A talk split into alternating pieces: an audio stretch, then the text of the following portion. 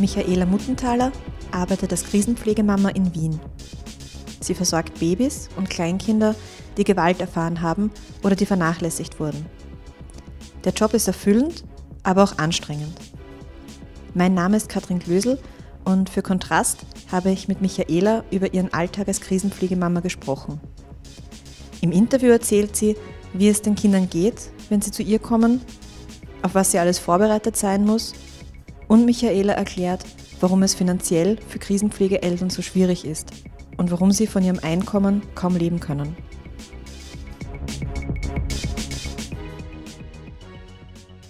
Wir sind ja heute bei Michaela Muttenthaler zu Hause. Danke, dass du dir Zeit für uns nimmst. Äh, Michaela, kannst du dich kurz vorstellen, wer bist du, wie bist du zu dem gekommen, dass du Krisenpflegemama bist? Wie lange machst du das schon? Kannst du uns das kurz erzählen? Ja, gerne. Also mein Name ist Michaela Muttenthaler, ich bin 49 Jahre, bin 27 Jahre verheiratet, habe zwei erwachsene Söhne, 27 und 24 Jahre und eine elfjährige Pflegetochter. Und durch diese Pflegetochter bin ich dann nach drei Jahren in die Krisenpflege gekommen. Und weiters noch zu deiner Frage, 25 Kinder. Waren bis jetzt in meiner Obhut. Kannst du uns kurz erzählen, für die, die das vielleicht ähm, noch gar nicht so mitbekommen haben, was ist denn eigentlich genau dieses Krisenpflegemama sein? Was ist zum Beispiel der Unterschied zwischen einer, also ist der Unterschied zwischen Adoptiveltern und Pflegeeltern und Krisenpflegeeltern? Kannst du uns das erklären? Ja, zuerst einmal von meiner Seite ist es die rechtliche Lage. Adoption, da haben ja die Eltern oder diese werdenden Eltern die gesetzliche Obsorge ganz vollkommen zu 100 Prozent. Und äh, Langzeitpflege oder Krisenpflege unterstellt es dem der Jugendwohlfahrt, also bei uns Magistrat 11 genannt. Und was noch anders ist, ist natürlich die, die, das Bleiberecht, also die, die Länge, wie lang bleiben die Kinder. Das ist natürlich bei Adoptiv, ist das ein Leben lang. Bei Langzeitpflege kann es auch vorkommen, dass es wieder zur Rückführung kommt, aber eher seltener. Ja, und zur Krisenpflege, das ist nur eine gewisse Zeit. Also Statistik her mäßig von acht Wochen. Da kann ich nicht so mitsprechen, wir haben die Kinder meistens vier bis acht Monate. Und darf ich fragen, jetzt heißt das Krisenpflege, Elternschaft. Mhm. Was sind denn so Krisen, aus denen also mit denen Kinder zu dir kommen, was sie erlebt haben? Was sind Krisen, die die Familien, die Eltern da hatten davor? Ja, Krise oft, also vorwiegend äh, Gewalt, dann Verwahrlosung, seelisch wie auch körperlich, dann vieles, viel, also ich habe schon viel mit Drogen gehabt, das ist ganz schlimm, da kriege ich die Babys schon von der Geburt an, hole ich mir es vom Spital und was jetzt sehr traurig ist, auch sexueller Missbrauch. Und wie gehst du da damit um? Also wenn ähm, die Kinder da zu dir kommen und du weißt, die haben diesen ja, schwierigen Hintergrund und diese schwierigen Erlebnisse und äh, gerade wenn zum Beispiel der ähm, ja, Drogenmissbrauch davor war, was, was tust du da unmittelbar? Also was heißt das zum Beispiel auch rein jetzt medizinisch? Was musst du da machen? Ja, medizinisch heißt es so meistens, äh, hole ich mir die Kinder direkt vom Spital ab. Dann ist, äh, heißt das auch zugleich mit Monitor, also das ist eine Herzüberwachung. Da habe ich jetzt auch schon Routine, also mit Schulung und man kriegt jetzt eine Einschulung mit Erste-Hilfe-Kurs. Ja? Also man kriegt nicht nur das Kind, sondern auch den Monitor, was man beobachten muss. Nicht? Und wie funktioniert das, dass ein, ein Kind eigentlich zu dir kommt? Wie ist denn da so der, der Ablauf im weitesten Sinn? Also steht da auf einmal wer vor der Tür und. Nein, vor der Tür steht keiner. Man kriegt einen Anruf von, das ist bei uns im 9. Bezirk, die Schlagergasse 8. Und dort rufen diese Regionalstellen an, Gefahr im Verzug. Manchmal geht es ganz schnell, dass meine Damen gar nichts wissen über das Kind. Da muss die Polizei, kommt die Polizei schnell als möglich das Kind raus und dann wird eine Unterbringung gesucht. Ja. Habe ich auch oft gehabt. Das Kind kommt fast nackt zu dir, nur in der Windelhose. Ja, oder man kriegt es genauer, das heißt Alter, dann kannst du schon ungefähr abrechnen, was tragt das Kind, was brauche ich für Kleidung. Das Geschlecht wird auch meistens gesagt.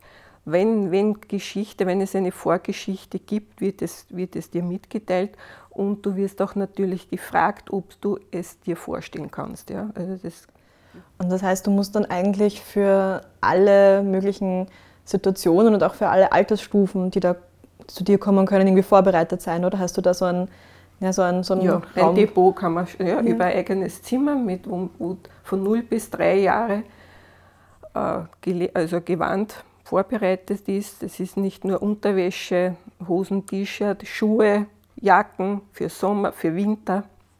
Das hast du gesagt, 0 bis 3 Jahre. Ist das äh, generell, sind das die, ist das die Altersgruppe? Für Krisenpflege, ja. So aus deinen Erlebnissen, die du bisher da hattest, wie geht es denn den Kindern, wenn sie zu dir kommen? Also wie ist das so, die haben ja auch, die kommen quasi von der Familie auf einmal weg, binnen weniger Stunden kommen sie dann in einen neuen Haushalt, kommen zum Beispiel zu dir. Wie geht es denen ähm, in den ersten Momenten? Also wie funktioniert die Umgewöhnung auf die Schnelle für die? Von den größeren Kindern, von den kleinen, ja, das ist eher kommen meistens schlafend, aber das entpuppt sich dann erst. Also man glaubt es kaum. Auch Babys spüren das schon im Mutterleib, was da abgegangen ist in die Familien. Dementsprechend hast du sie dann auch zu Hause in der Laufe der Zeit. Meistens entpuppt sich das dann sehr unruhig, die Kinder. Das ist wurscht welchen Alters. Ja.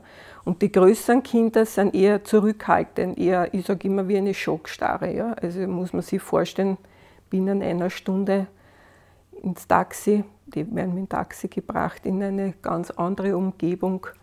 Ja, meistens ist es Stille. Und wie schaffst du es dann, dass die, dass die Kinder ein bisschen Vertrauen schaffen, dass sie sich entspannen können? Also stelle ich mir auch sehr, sehr schwierig vor. Wie, wie schaffst du das?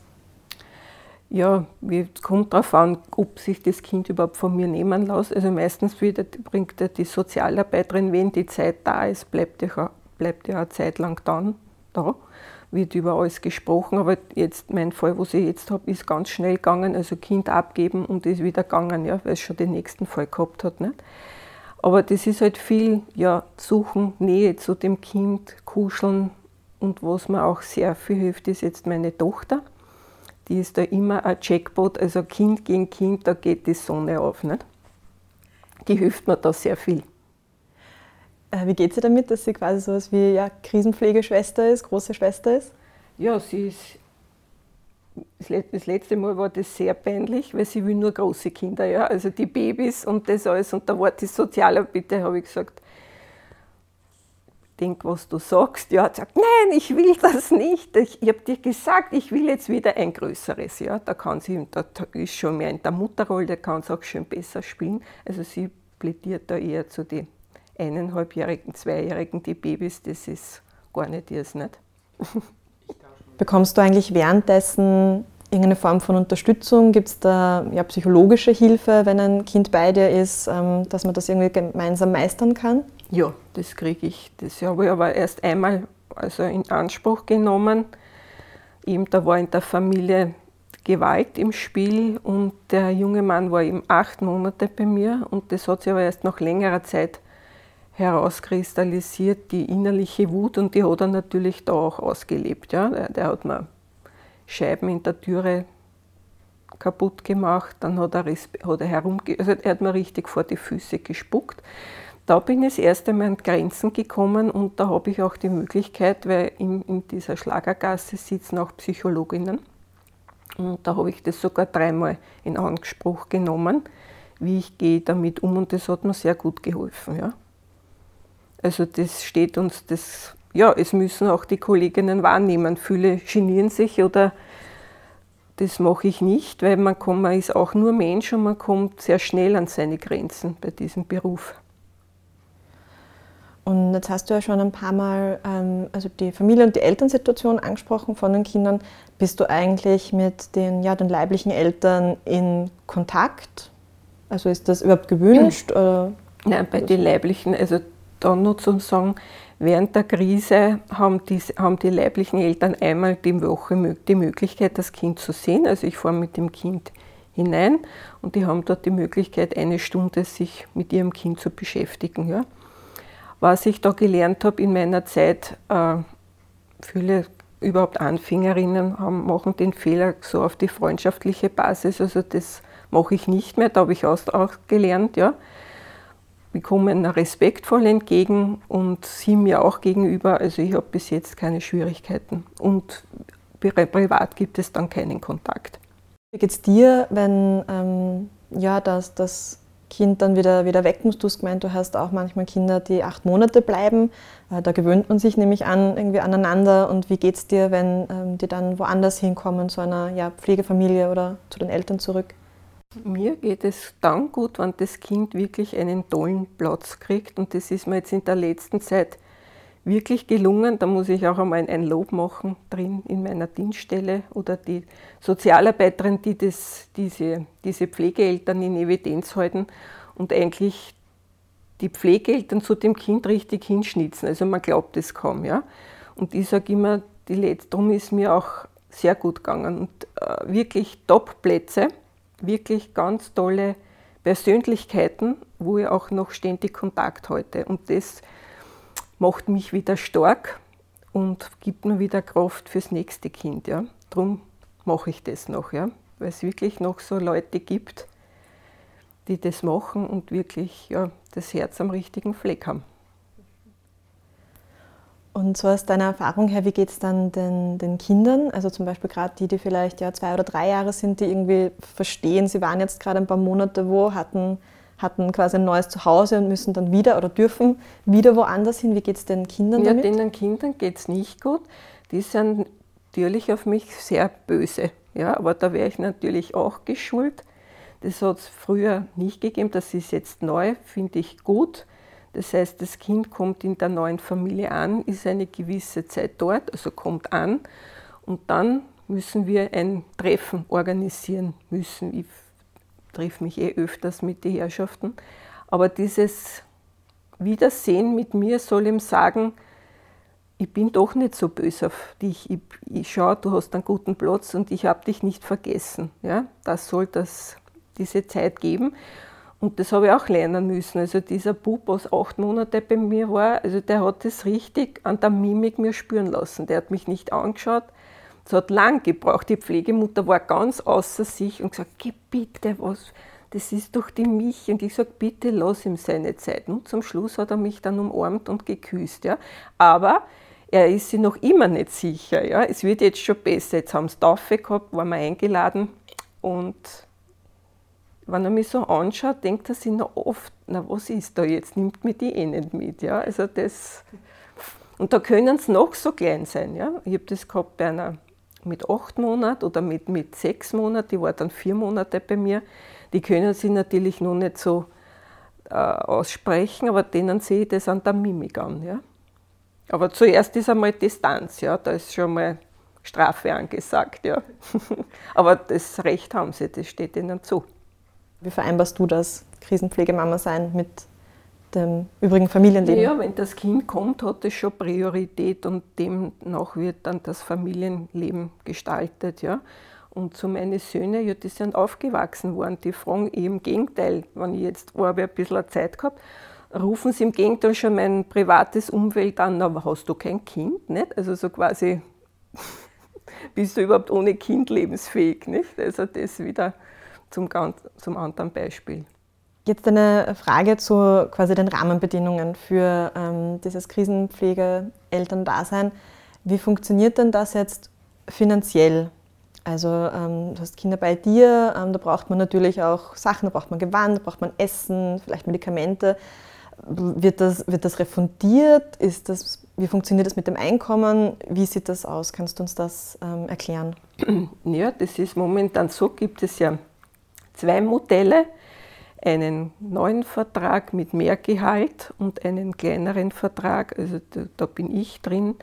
Also dieser neue Vertrag beinhaltet, man muss die, sein, seine Pforten öffnen für zwei Kinder. Ja? Wenn, wenn Not am Mann ist, sogar drei. Also wir haben momentan so einen Engpass gehabt, dass Kolleginnen wirklich am Rande gewesen sind. Ja? Das ist die Bedingung, dafür bekommt man etwas mehr. Das sind 1042 Euro. Ich bin im alten Vertrag Das sind drei, also dieses geringfügige plus einem Euro. Plus das Pflegegeld, das sind auch 1042. Das kriegst du aber dann also zurückerstattet, wenn das Kind geht. Also vorausbezahlt wird gar nichts. Also man hast, du hast die Ausgaben also im, im Voraus? Im Vor die Vorauszahlung, mhm. ja. Im Nachhinein wird es refundiert und wie ist das dann, wenn du mal, naja, gerade kein, es ist komisch zu sagen, kein ja, Kind hast, also du hast ja zwei so, Söhne, ja. eine Tochter, also das ja, ist ja kein Gehalt, kein monatliches. Nein, also leben kann man davon nicht. Also mein, unsere Superversion sagt immer, das ist der Vertrag mit einem gut verdienenden Ehemann. Okay. Ja, wenn man sich das. Darum sage ich ja, das, man muss schon sehr sozial veranlagt sein, dass man das macht. Also eine alleinerziehende Frau kann davon keine Miete, kein Essen davon bezahlen. Ja. Das heißt, ähm, jetzt sehr, sehr plump gesagt, wenn du gerade kein Kind betreust, weil vielleicht gerade eine Pause ist. eine Geringfügigkeit, ja. Aber eben sonst. Und sonst. Was heißt das dann für, ähm, ja, ich nehme an, es sind vor allem Frauen, die das machen. Ja. Was heißt das zum Beispiel für, für später, wenn die ähm, mal in Pension gehen? Wie funktioniert das da? Also wird ja, da ist es traurig. gibt es, ich habe Kolleginnen, die haben das fast 20 Jahre gemacht und haben keine Pension. Das ist ja sehr bitter. Das ist sehr bitter, ja. Und dieser neue Vertrag, das will ich auch gleich im Dienst nutzen, klingt vielleicht für die Mitbürger vielleicht viel. Ja, die denken sich, das sind 1000 Euro und pro Kind 1000 Euro Pflegegeld. Aber im dem Sinn, ja, wäre es denen Kolleginnen zum Rat nicht wieder, lege ich mir das irgendwo auf die Seite, wenn, ich das, wenn die Jahre vergehen und wenn ich aber dann wirklich Anspruch habe, ist der auf 20 Stunden dieser Vertrag. Also was sind 20 Stunden, was zahle ich da in dem Boot ein? Das ist nicht viel. Ne? Du hast angesprochen, also, dann, also die anderen Krisenpflegemamas, ähm, deine Kolleginnen. Wie viele sind das nochmal? Ich glaube, für ist 40, 40 momentan, ja. 40 momentan.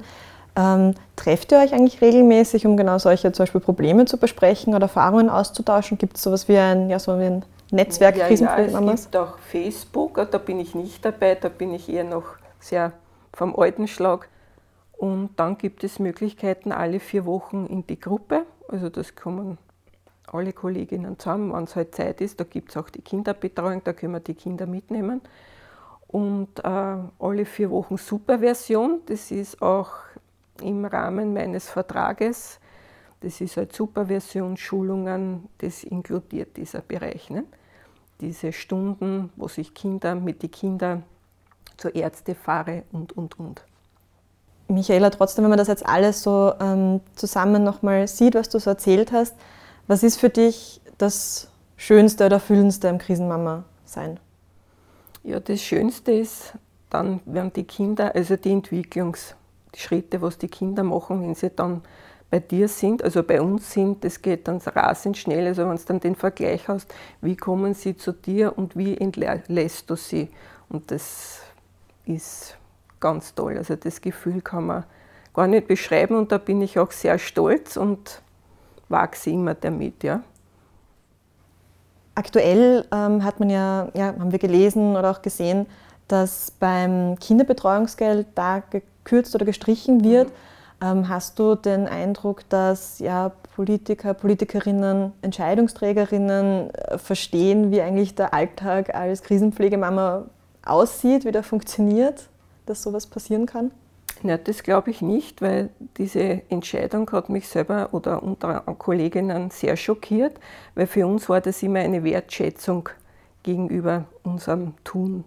Und das natürlich sagt alles, darum würde ich das auch gleich in diesem Sinne nutzen, würde gern einen Politiker oder die das entscheiden, gerne mal zu mir einladen und einen Alltag mit mir verbringen, mit einem Krisenkind, was eigentlich eine Krisenmutter zu tun hat. Mir kommt es oft vor, äh, das Muttersein wird generell, glaube ich, nicht, steht noch immer nicht an guter Stelle oder überhaupt arbeiten, die was man zu Hause vollrichtet. Oft, also die Gedanken kann ich mir schon oft vorstellen von den Menschen. Ja, die sitzt eh nur zu Hause vom Fernseher und, und tut ein bisschen Kinder hutschen das würde ich gerne mal aufklären, dass das nicht so ist und dass da viel mehr dahinter steckt. Herzliche, ja, eine Einladung spreche ich hiermit aus. Würde mich freuen, wenn sich wer melden würde.